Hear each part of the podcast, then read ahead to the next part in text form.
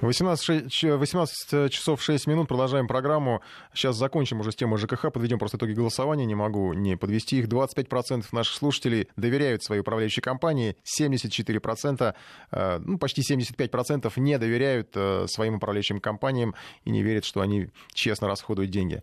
Сейчас э, к другим темам недели и в том числе уходящего дня. Бывший министр Алексей Улюкаев отправлен в, за решетку, за решетку 8 лет строгого режима за взятку, штраф 130 миллионов миллионов рублей. Еще возможно оспаривание, но процедура такова, что из-под комфортного домашнего ареста фигурант дела отныне должен находиться в следственном изоляторе, по, по меньшей мере.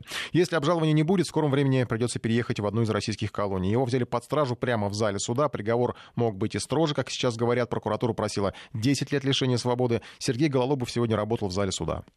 В Замоскворецкий суд Алексея Улюкаева привезли судебные приставы без конвоя и без наручников. Так как экс-министр находился на домашнем аресте, то посадили его не в клетку, а за стол в общем зале рядом с адвокатами. С собой Улюкаев принес небольшой портфель. Все удивились, что он не захватил с собой баул с вещами, словно знал или рассчитывал, что не отправится в тюрьму. На вопрос корреспондентов, ждет ли он реального заключения, подсудимый ответил русской народной поговоркой, что от тюрьмы не зарекаются. При этом он отметил, что спал хорошо и собирается жить долго долго и счастливо. На долгую задержку начала заседания Алексей Улюкаев отреагировал шуткой «Ждем еще 15 минут и расходимся». Спустя полтора часа против ранее назначенного судья все-таки начала зачитывать приговор и буквально сразу ошарашила фигуранта фразой «виновен», что получил взятку в особо крупном размере. А дальше скрупулезно страница за страницей изложила канву дела и про Гоа, где якобы впервые бывший чиновник потребовал взятку у Сечина за положительное заключение по приватизации пакета акций Башнефти про два пальца на лацкане пиджака, как намек на размер суммы в 2 миллиона долларов. Алексей Улюкаев излагала судья влиятельное должностное лицо, и в его силах было заблокировать сделку в случае, если не получит бонус. А не сделал он это лишь потому, что взятку ему пообещали. Дальше судья затронула хронологию событий, происходивших уже в Москве, про оперативный эксперимент ФСБ с сумкой помеченных долларов и про само задержание тогда еще действующего министра. Позицию Улюкаева о том, что это провокация в отношении него, судья отверг отвергла. Надо отметить, что зачитывание приговора явно затягивалось. Все присутствующие в зале суда откровенно скучали, уткнувшись в свои смартфоны. Кто-то из журналистов, не выдержав монотонности, вышел в коридор. Сам подсудимый слушал, облокотившись о клетку спиной, с опущенной головой и прикрытыми глазами. Хоть Алексей Улюкаев и выглядел сильно исхудавшим, но при этом бодрым. И четырехчасовое выслушивание приговора стоя, судя по его эмоциям, не вызвало у него особый упадок сил. Аудитория же оживилась лишь один раз, когда зал накрыл громкий давящий на уши свист, а за окнами замелькали яркие всполохи желто-красного света. Кто-то тихо пошутил, что это прилетела летающая тарелка, и инопланетяне решили забрать Улюкаева с собой. Все непроизвольно улыбнулись, но оказалось, что это по улице проезжала колонна дорожной техники с работающими щетками и включенными маячками. Судья же, между тем, в очередной раз развенчивала доводы адвокатов, а конкретно их требование отменить результаты речевой экспертизы телефонного разговора Улюкаева с Сечиным. Все с экспертизой в порядке, настаивала судья. И вообще, судя по ее позиции, прокуроры правы во всем, защита ни в чем. Уже в этот момент, фактически в середине заседания, еще не зная приговор, адвокаты тихо заявили, что будут его обжаловать. В общем, чем ближе надвигалась развязка, тем яснее становилось всем, что приговор будет реальный и будет он жесткий. Правда, судья упомянула и про смягчающие обстоятельства. К существу дела они, впрочем, не относились, а были, так сказать, бытовыми. Преклонный возраст, неидеальное здоровье, малолетние дети на иждивении, ранее не судим и госнаграды. И все-таки исправление экс-министра возможно только в изоляции, причем в строгом режиме, вылила на фигуранта ушат холодной воды судья. И следом ее вердикт – 8 лет колонии строгого режима. Это на два года меньше, чем запрашивала прокуратура, но все равно очень много. Больше, а именно на 9 лет. Из высокопоставленных чиновников ранее осудили лишь бывшего губернатора Тульской области Дудку. Кроме того, Алексей Улюкаев должен заплатить 130 миллионов штрафа, а после отсидки он еще 8 лет не сможет работать на госдолжностях. Как заявил представитель обвинения Борис Непорожный, Верховный, прокуратура согласна с вердиктом и обжаловать его не намерена. Вынесенный приговор и назначенное наказание Улюкаеву соответствует тяжести содеянному. Данный приговор, который сегодня был оглашен, является проявлением верховенства закона, неотвратимости назначения наказания лицу, который переступил закон, вне зависимости от занимаемой должности. Наказание в виде 8 лет лишения свободы находится в рамках санкций статьи, которая предусмотрена по части 6 статьи 290 Уголовного кодекса Российской Федерации. Поэтому мы не видим оснований для обжалования приговора в части назначенного наказания. Сам Алексей Улюкаев выслушал приговор стоически. По крайней мере, в обморок не упал, за сердце не схватился и вообще чрезмерных эмоций не проявил. После того, как судья решил отменить его домашний арест и взять фигуранта под стражу прямо в зале суда, судебные приставы тут же припроводили Алексея Улюкаева в клетку, и финальную часть вердикта судьи он выслушивал уже за решеткой. Приговор он назвал несправедливым. Его адвокаты покинули зал недовольными. Они отказались комментировать приговор, но, повторим, собираются его обжаловать. Сергей Глалобов, Вести ФМ.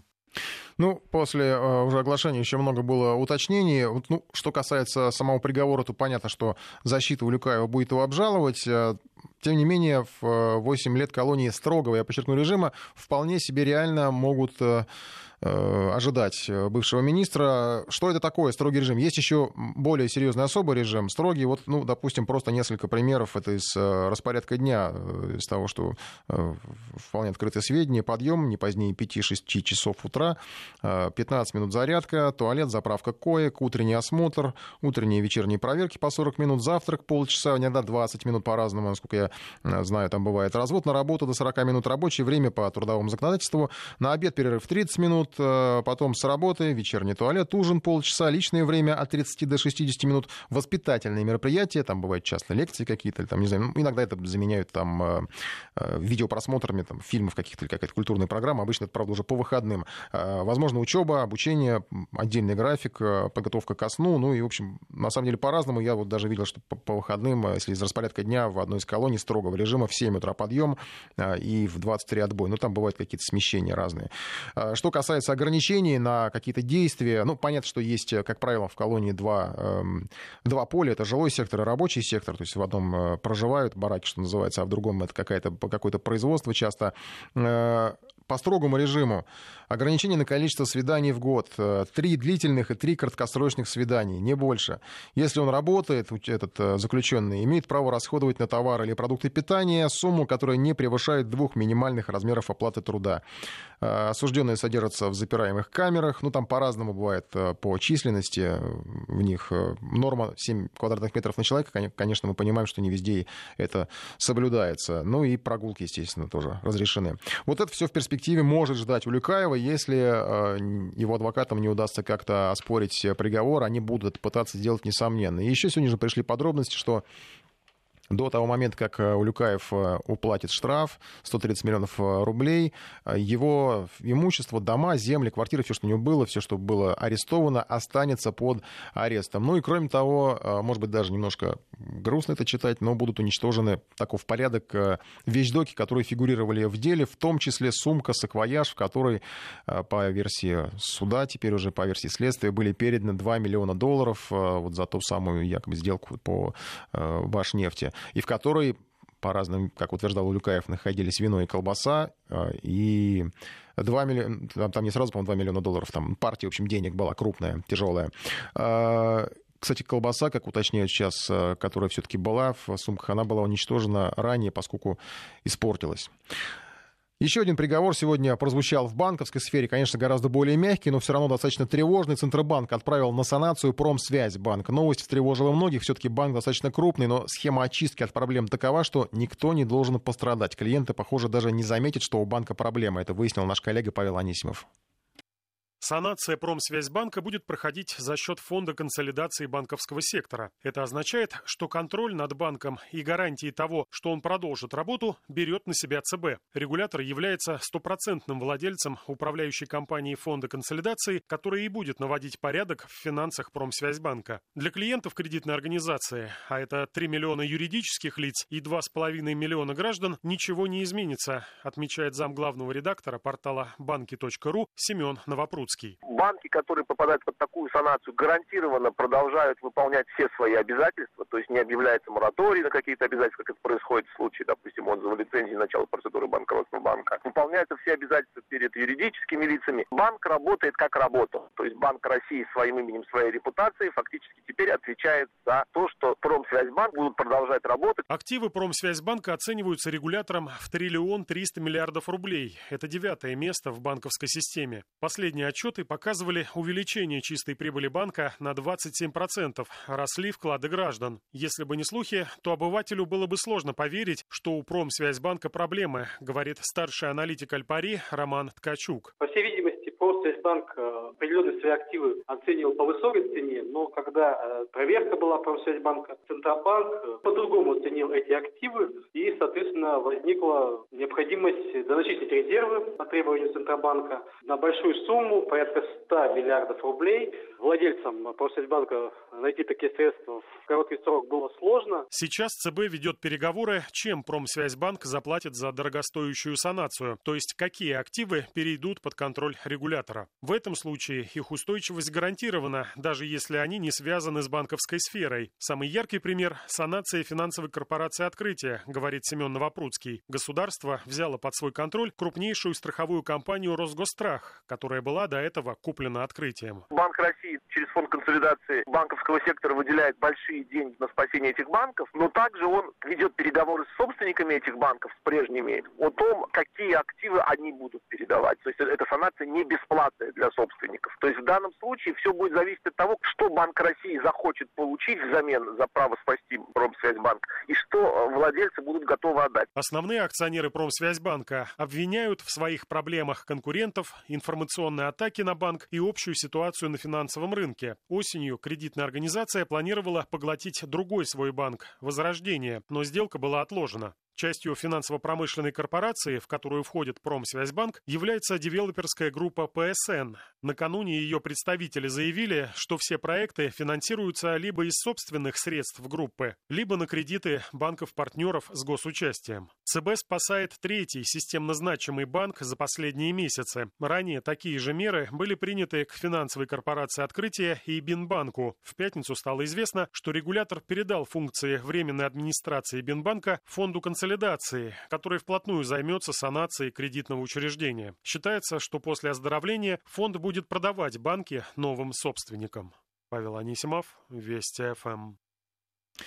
Ну, сейчас э, к международным темам этой недели. Э, речь о... Вот сейчас поступает сообщение по ДРСМД, договор о э, ликвидации ракет средней и малой дальности. Европейские страны, члены НАТО, приняв заявление по ДРСМД, прогнулись под американцами. Это от МИДа России поступают сообщения. Размещая ПРО в Румынии и Польше, делают эти страны причастными к нарушению ДРСМД. Ну и, как водится, естественно, со стороны американцев, в общем-то, оттуда все это пошло. Обвинения в адрес России идут, хотя нарушение касается в первую очередь американской стороны. Но это, в общем-то, как с с выборами, как с хакерами. Схема-то она на самом деле похожая, потому что э, вот сегодня был, опять же, ответ от МИДа. Сергей Лавров озвучил о том, что Вашингтон вмешивается в российские выборы. Но это такой зеркальный ответ. Причем постоянно об этом заявил глава МИДа Сергей Лавров. Я напомню, тут речь не о мифических хакерах, которых предъявляют все там где-то ищут американцы, а о блогерах, о взломах партийных э, компьютеров. Все гораздо проще. Речь о прямых контактах американских посольств с оппозиционными политиками. В наши выборы вмешиваются постоянно, и президент неоднократно приводил конкретные примеры, как американское посольство этим занимается, в том числе путем участия своих дипломатов в митингах оппозиционных партий, в том числе и несистемных. Это противоречит всем Венским конвенциям о, внешне, о дипломатических сношениях. Но я не говорю уже о том, чем занималось посольство США при подготовке государственного переворота на Украине. Так что я убежден, что все те, кому положено следить за тем, чтобы дипломаты не занимались занимались противоправной деятельностью, этим занимаются. И в любом случае решать будут не какие-то наши зарубежные партнеры, а решать будет российский народ. На самом деле, действительно странно. Трамп и его недавних соратников уже заклевали за то, что российский посол где-то с кем-то встречался или просто пересекался на одном мероприятии. В России же американские дип-сотрудники совершенно открыто в разные годы, в разном э, режиме принимали в московском посольстве российских либералов или отправлялись в турне по городам страны. А известны были случаи там, неоднократные в Екатеринбург поездки. Там контактировали с региональной оппозицией. Чаще всего это было нечто вроде мастер-классов по обучению демократии. Причем это были прямые контакты. Я не говорю о, о каких-то, так скажем, замаскированных проектах по демократизации. Тоже, как правило, это прикрывалось все образовательными проектами. Неофициально это было составление планов на то, конечно, кто и какие гранты получит. Ну, тут всем понятно. Интересные ребята, как выразился Владимир Путин, интересные во всем. В том, что касается вмешательства в выборы, в санкционных вопросах, в том, кого назвать угрозой, а кого нет. Интересные ребята сначала проводят учения у северокорейских границ, дают Пхеньян санкциями, а потом предлагают Москве разобраться с недовольным режимом КНДР. Интересные вы ребята. Вы не обратили внимания, что ваши значит, э, конгрессмены, э, сенаторы, они так хорошо выглядят, красиво, костюмы у них, рубашки. Они вроде умные люди. Они нас поставили в один ряд с Северной Кореей и Ираном. И при этом в то же время подталкивают президента, чтобы он уговорил нас вместе с вами решать проблемы Северной Кореи и иранской ядерной программы. Вы вообще так нормальные люди, нет?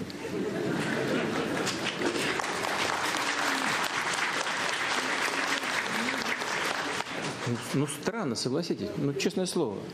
Это как-то за уровнем, так сказать, за скобками здравого смысла.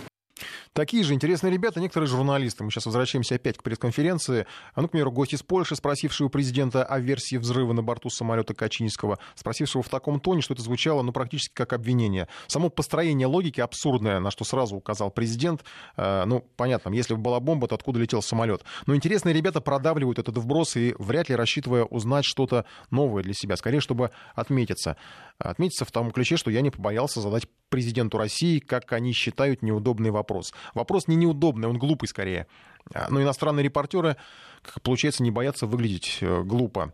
Впрочем, это, э, на самом деле, конечно, одно из правил журналистики, не бояться выглядеть глупо, не бояться переспрашивать, но это когда речь идет о сборе информации, а не о э, ситуации, когда ты фактически ну, делаешь какое-то заявление или выступление, потому что многие э, вот эти вот тезисы с э, пресс-конференции со стороны именно репортеров, они, конечно, выглядели как э, выступление, точно так же, как и для пана Романа Цымбулюка, уже традиционного гостя на пресс-конференции. От него был скорее не вопрос, это была попытка уложить в короткий отрезок времени максимальное количество обвинений в адрес России. Даже не в резкой, ну, давайте проще скажем, в хамской манере. Зато на родине, наверное, для кого-то он теперь почти герой. Если подумать, что где-то в какой-то стране в таком тоне посчитали бы нормальным общаться с президентом вот на таком же мероприятии, ну, наверное, это было бы как оскорбление. Я помню прекрасно записи с пресс-конференции того же Петра Порошенко. И российские журналисты весьма корректно его спрашивали, там, в том числе, по-моему, о событиях э, в Одессе. И он, кстати, тогда преподносил это как э, доказательство демократии на Украине, что российские журналисты имеют право совершенно спокойно задать ему вопрос э, а он ответит. Но, правда, потом этих российских журналистов стали ловить и высылать за границу, потому что они с точки зрения э, украинской демократии представляют угрозу этой самой украинской демократии. Зато на, э, зато на... Да, сейчас мы прервемся на срочное сообщение. Я думаю, что это не, не, не безинтересно. Россия и Египет наконец подписали протокол о возобновлении авиасообщения. Будем следить за подробностями, потому что ну, это многое значит для наших э, туристов, которые соскучились по Египту, и в том числе, наверное, для туриндустрии. Возвращаясь к Украине. Там, э, помимо того, что э, продолжать борьбу за свободу слова и демократию, составили список лжецов, и туда попало много известных фамилий. Но и вполне справедливо э, назвали там и самых правдивых политиков. Наш Сапкор в Киеве Владимир Владимир Синельников знает, кто эти люди пофамильно и чем они известны. Владимир, добрый вечер. Добрый вечер. Так э, кто там у нас, я так понимаю, Тимошенко лидер, да, среди... Да, Тимошенко лидер, но вы знаете, я бы не относился к этому списку серьезно, а, по той простой причине, что а, он явно такой политически заангажирован, это мягко выражаясь, а на самом деле это, по-моему, попытка грубо подольстить президенту, потому что в список лжецов попали те, кто сейчас противостоит президенту, Порошенко я имею в виду, естественно, а вот э, почему-то вот те люди, которые составляли этот список, они как-то Э, э, а, просто невероятнейшие лжи, которая выходит за пределы здравого смысла вообще уже и говорит о э, том, что многим из украинских политиков не мешал бы показаться психиатру, они это как-то не замечают. Ну, начнем с президента Порошенко. А вот если взять его предвыборную программу, то там ни один пункт не был выполнен. Относительно был выполнен пункт о безвизе, но с опозданием. Там было в течение первого года со стороны, после вступления в полномочия, а выполнен он был только на четвертом году правления Порошенко. Все остальные пункты были абсолютно не выполнены. Если вы почитаете сейчас предвыборную программу Порошенко, то такое впечатление, что страной правит совсем другой человек. Более того, Порошенко вообще установил э, мировой рекорд э, лживости на посту президента, потому что еще никому никогда не удавалось в мире э, не выполнить свое предвыборное обещание еще до вступления в должность. Я напомню, что буквально за два дня до выборов Порошенко заявил, что э, в антитеррористической операции, а если вы почитаете то, что он говорил тогда, то у него не было никакой агрессии России, а сейчас он говорит, что там есть агрессия России. Кстати, это тоже пример абсолютной лживости. А, а, он говорит, что там будут участвовать только добровольцы, они будут зарабатывать по 30 тысяч гривен, и что это обещание будет выполнено уже на следующий день после его избрания. То есть уже на следующий день после своего избрания, еще не став президента, президентом, он уже не выполнил свое первое э, э, предвыборное обещание. Я уже не говорю о таких фактах, как вещи, которые вообще, э, то, что Порошенко иногда несет, что так просто стоишь и думаешь, а что он несет? Это же на голову не налазит. Например, когда президент Порошенко э, в Словакии перепутал даже столетие, когда родился известнейший украинский украинский философ Григорий Сковорода и приписал ему основание Киево-Могилянской академии. Я не говорю про июль 15, то есть никто не вспоминает про июль 15 года, когда президент Порошенко, э, когда при, впервые в страну прибыли американские э, солдаты, сидя во время обеда с этими солдатами, влюбленными глазами, глядя на какого-то там американского офицера, говорил, мы вступили в НАТО, мы вступили в Европейский Союз. Э, я не говорю о том, что президент Порошенко, когда отмечалась первая первая печальная годовщина расстрела на Институтской сказала, что там 100 тысяч человек пришло почтить э, памяти героев. Владимир, ну это же не ложь, это же фантазии далее. просто. Да, это уже фантазия, это уже галлюцинация. То есть вот этот список, он ровным счетом, э, ну что они там, э, ну то они там поминают Тимошенко, что она не выполнила свои предвыборные обещания. Но, во-первых, она и не могла их выполнить, потому что у нее самая маленькая фракция.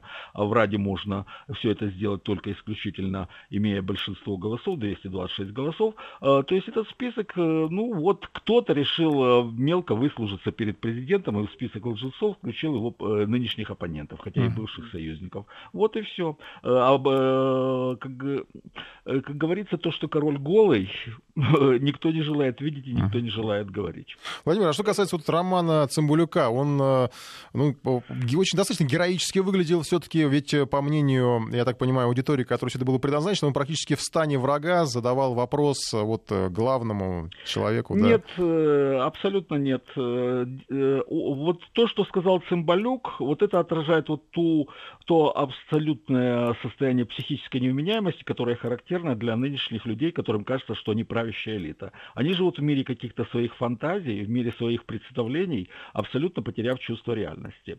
Ну вот даже если мы посмотрим э, Цымбалюка, да, послушаем Цымбалюка, которого сейчас в узких кругах, а сейчас на Украине я уже не один раз говорил, что на Украине вот такого разрыва между власть, властью и такими небольшими сервельными структурами, которые ее обслуживают, и народом просто колоссальный. Такого никогда не было в истории Украины. Буквально есть кучка э, тех, кто находится у власти, и э, вся остальная страна, процентов 90 с лишним, э, которые их ненавидят. Так вот, он выражает как раз интересы вот этой небольшой кучки, которая находится у власти, это, э, которые абсолютно потеряли чувство реальности и несут вот именно вот такие вещи, э, которых я только что говорил. Э, при этом Цымбалюк прекрасно знал, что ему ничто не угрожает. Э, потому что Россия очень толерантно относится к таким вещам, в отличие от Украины. Да, вот напротив, если вы на Украине попробуйте хотя бы на одну десятую сказать то, что сказал Цымбалюк э, где-нибудь на пресс-конференции, ну, мы уже рассказывали о том, что людей избивают, и они исчезают, и их, и, и, как, и их убивают, как Олеся Бузину. То есть на Украине это реально опасно. А там он прекрасно знал, что ему ничего за это mm. не будет, потому что в России уважается свобода слова, и он решил выставить из себя такого скромного героя, заработать какие-то там баллы для себя, а для, абсолютно ничем не рискуя. Угу, спасибо, а, спасибо, Владимир, Если... Владимир, спасибо, да. извините, у нас просто время уже заканчивается. Спасибо, мы просто хотелось понять, как, как там относятся к Самбулюку. А, мы сейчас прервемся на новости, я думаю, что у нас будут хорошие новости про Египет.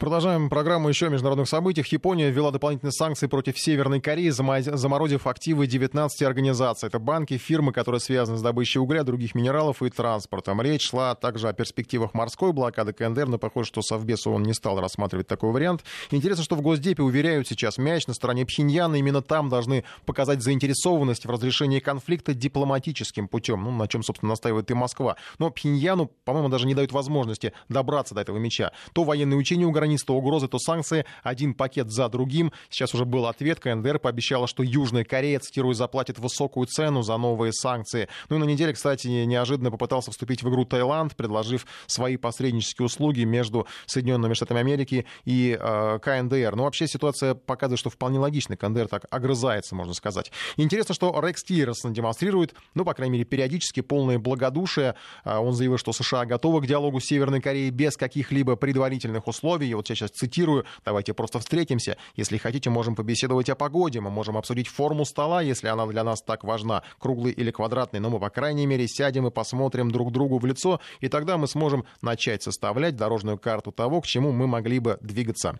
Ну и снова, мне кажется, появляются в этой игре интересные ребята. Спецпредставитель США по Корее Джозеф Юн. Он предложил схему одновременных санкций переговоров. А, нам, я сейчас цитирую, нам надо проводить прямую дипломатию параллельно с применением санкций. Это наша политика, которая базируется на оказании давления и вовлеченности в диалог, и мы будем так действовать.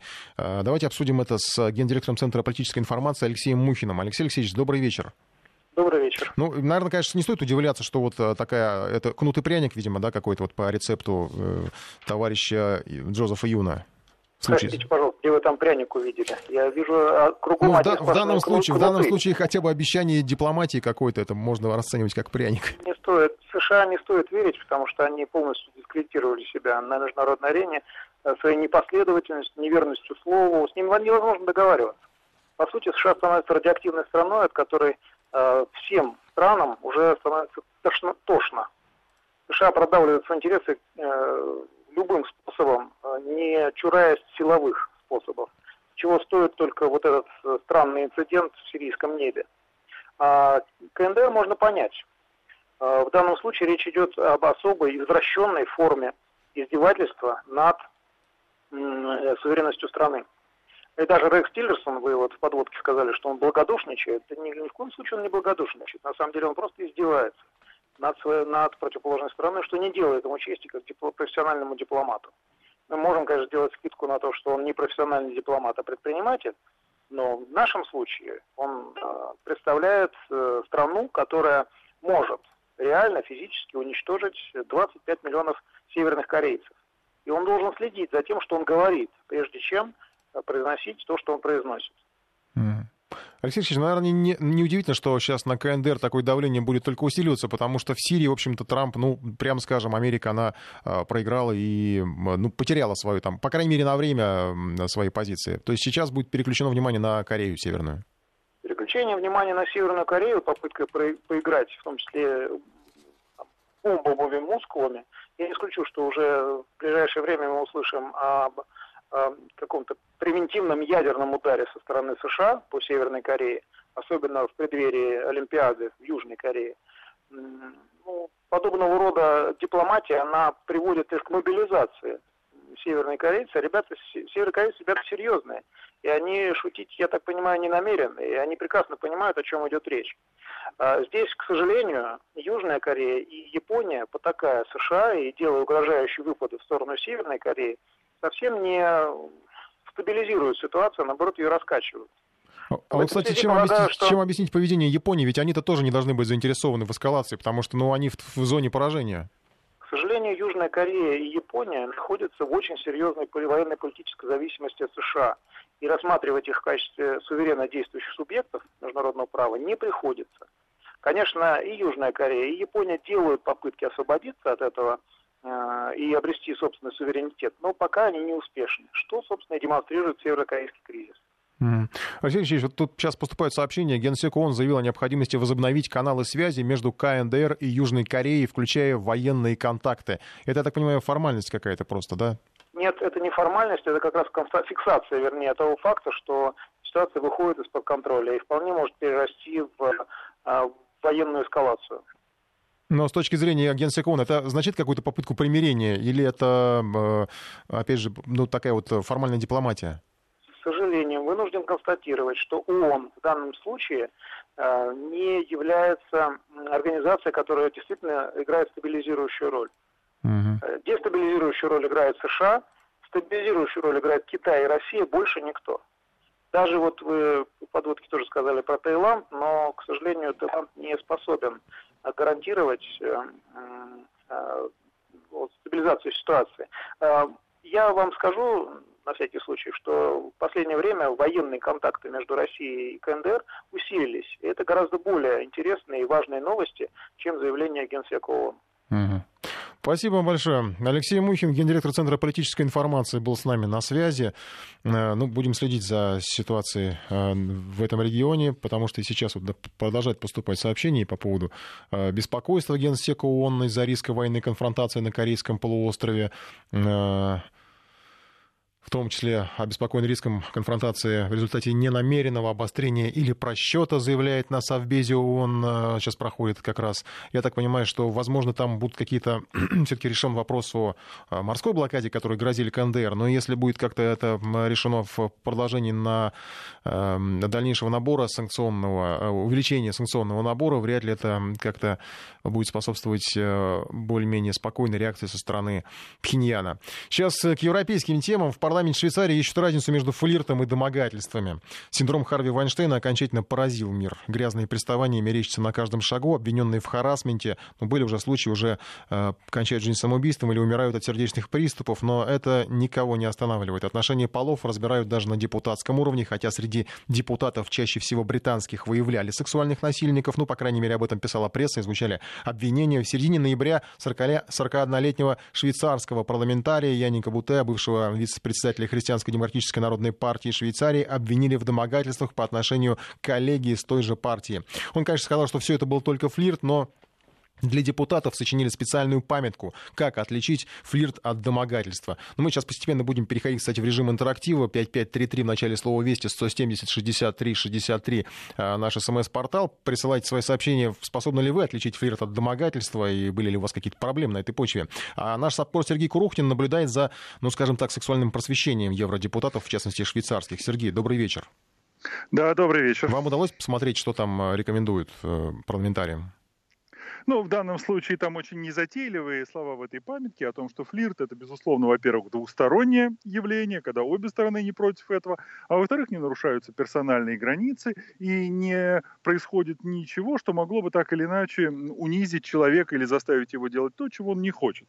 А вот домогательство это уже как раз нарушение персональных границ, и действия, в которых один так или иначе вынужден, э, ну, скажем так, э, пойти э, на сделку или собственной совестью, или подчиниться человеку, от которого он так или иначе он может зависеть.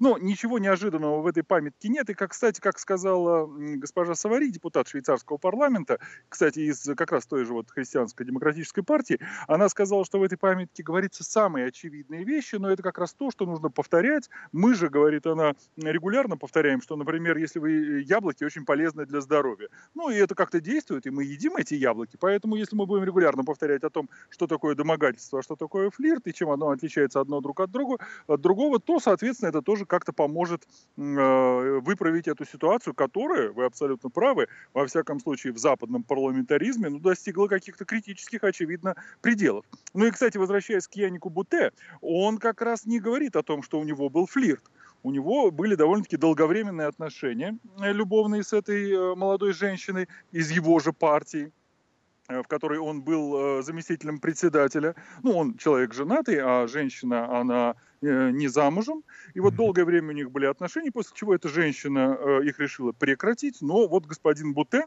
как раз, ну, наверное, в рамках партийной дисциплины призвал ее к тому, чтобы она э, продолжила эти отношения. И призывал он это делать поздно вечером около ее дома и долго очень стучался в дверь, требовал, чтобы она ему открыла, после чего был арестован полицией. Вот с этого-то все и началось, потому что женщина вызвала полицию и сказала, что он ее как раз домогается, показала, что у нее он 50 раз в течение дня написал ей там в Твиттере, в СМС, звонил и добивался понятно чего. Вот как раз после этого полиция открыла дело, оно еще открыто. А, господин Буте, он э, после этого-то и подал в отставку с поста заместителя председателя Христианской демократической партии Швейцарии. А, и ушел на больничный и сказал, что вот будет лечить от алкоголизма, будет лечиться от алкоголизма, который всему как раз и виной. Ну, а что касается, ну, в Швейцарии, еще раз говорю, ситуация может быть еще не, не столь драматическая. А вот в других э, парламентах, там действительно, вы уже упомянули э, Великобританию, где действительно э, один либорист э, после того, как был обвинен в домогательствах покончил с собой, а в, у консерваторов, как мы знаем, четверо депутатов сложили свои полномочия, а министр обороны Майкл Феллон тоже подал в отставку и сказал, что он глубоко сожалеет о том, что он совершил, и, кстати говоря, совершил он это, по-моему, 14 лет назад. И вот как раз женщина вспомнила, что вот 14 лет назад он и положил ей руку, во-первых, на... Хорошая память. Да, на, на, на колено. Вот, и еще при этом что-то такое непристойное ей сказал. Вот так что, видите, эм, сама профессия, как мы видим депутата, ну, во-первых, очевидно, ну, сексуальный, как бы сказать, харасмент, возможно, это какое-то, если не профессиональное заболевание депутатов, то, по крайней мере, профессиональный риск, и к этому нужно быть готовым. И иногда доводит до, как мы видим, даже каких-то очень серьезных действий. Mm-hmm. Николай? Спасибо большое, Сергей Курохтин. А, а вот, а, ну, я же не знаю опять, как это назвать. Ну, в общем, об истории с обучением депутатов швейцарского парламента отличать флирт от домогательства. Вообще, вот мне кажется, что э, в любые какие-то такие слишком уж близкие отношения в, в парламенте, они, по-моему, не приводят ни к чему хорошему. Ну, я сейчас вот не иронизирую, потому что тут мы сейчас смеемся, смеемся, но если вспомнить историю депутата Вороненко, а это был все-таки такой, да, э, брак э, среди представителей разных партий, вот он чем закончился, мы все прекрасно помним. Э, но что касается домогательств, то, по крайней мере, на моей памяти российский парламент был как-то избавлен от распространения подобных памяток. Но вообще в нашей стране известно, происходят случаи, когда судам приходится, по крайней мере, юристам разбираться разбираться с приставаниями и домогательствами, как-то их квалифицировать. Вот знают ли наши юристы э, эту э, разницу между флиртом и домогательством? Спросим, э, что логично у юриста, адвоката Александра Трещева. Александр Станиславович, здравствуйте. Добрый вечер. У вас бывают такие коллизии, вот, не знаю, в практике, когда вот надо разбираться, где был флирт, а где доказать, домогательство, чтобы как-то это повлияло на судьбу, там, не знаю, либо обвиняемого, либо э, потерпевшего?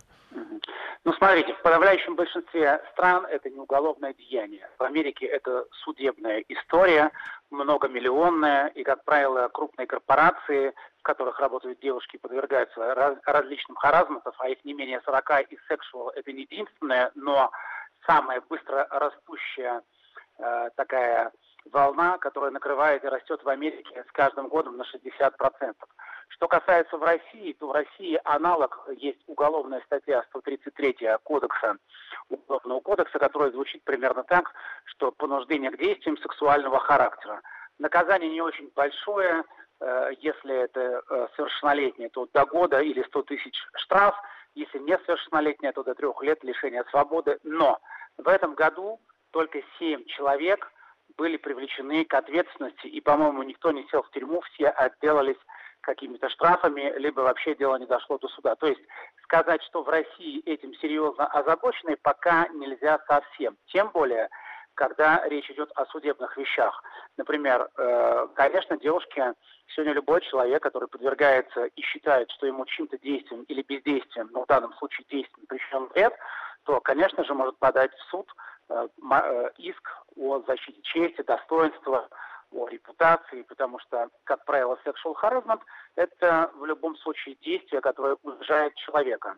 И грань между харазментом и флиртом, вот как определяют по памятке сегодня, э, не сегодня, а там пару дней назад швейцарские депутаты, флирт, он обоюдный, а харазмент, он только с одной стороны, причиняющий боль, страдания, негативные ощущения другой стороне, а флирт э, веселит, радует и повышает адреналин у обеих сторон.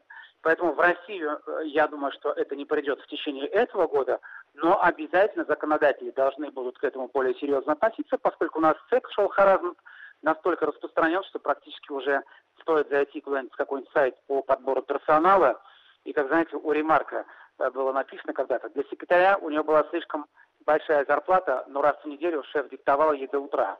То же самое и здесь. Уже никто не стесняется, различные директора ищут себе помощниц, привлекательной внешности, готовых там к командировкам и прочих, прочим, прочим. То есть, когда э, рекрутируют сотрудников и помощников э, руководителя, чуть ли не открытым текстом говорят о том, что э, услуги сексуального характера тоже входят в заработную плату.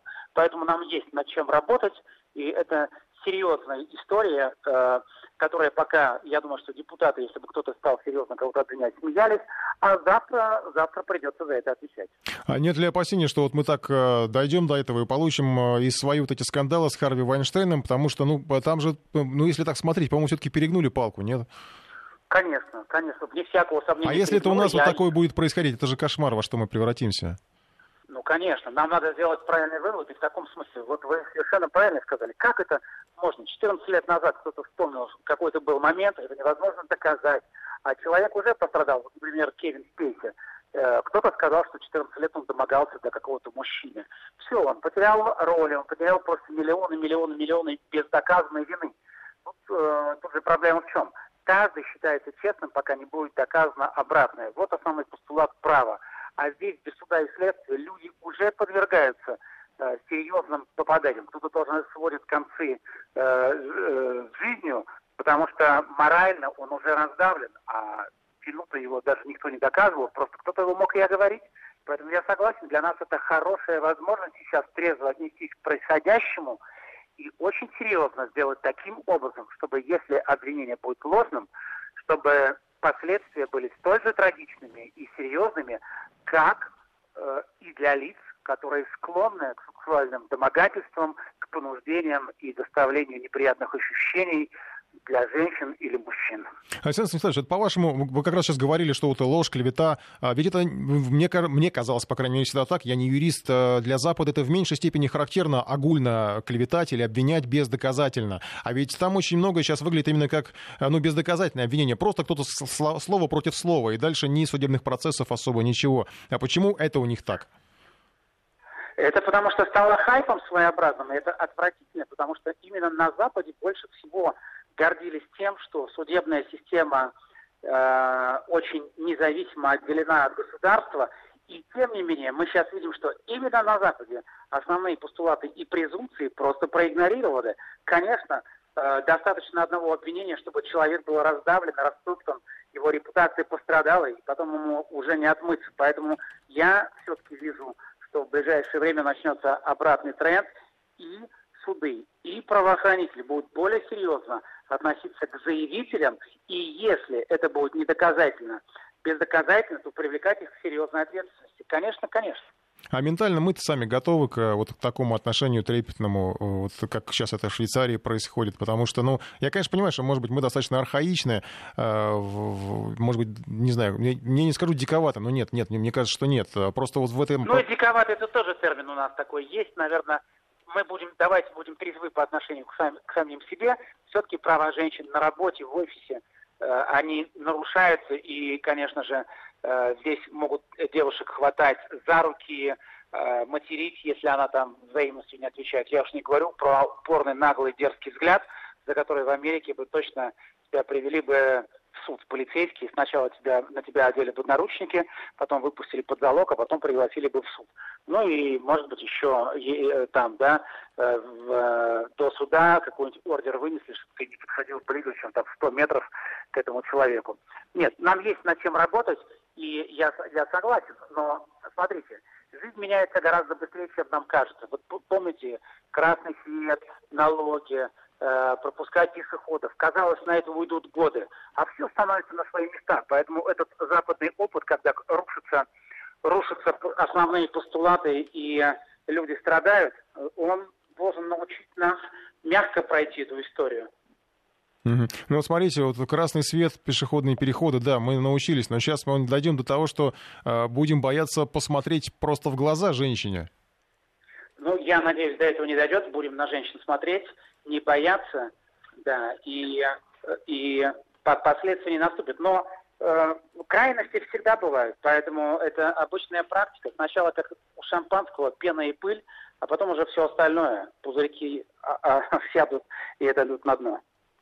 Спасибо вам большое за комментарии. Э, на связи со студией Вести ФМ был адвокат, юрист Александр Трещев. Э, мы говорили, вот, ну, к сожалению, насущной сейчас теме харасмента. Я, кстати, напомню, что вот голливудские актрисы обещали прийти на «Золотой глобус» в черном знак акции против харасмента. Вообще, э, все, что связано с харасментом, сейчас переходит в такой режим уже флешмоба. И даже обвинения, я напомню, докатились до Дональда Трампа. Ему приходится опровергать эти обвинения. Написал, писал, писал он даже на неделе в Твиттере с требованиями, эм, ему предъявляли обвинения и требования расследовать э, якобы несколько женщин. В общем, пытаются из него сделать Билла Клинтона. Конечно, то, что там с Билл Клинтон, его приключения неповторимы, но тем не менее. Э, желаю вам не сталкиваться с такими обвинениями никогда. Э, и желаю вам хороших выходных. Завершаем нашу программу. Николай Осипов, Информ Бестро.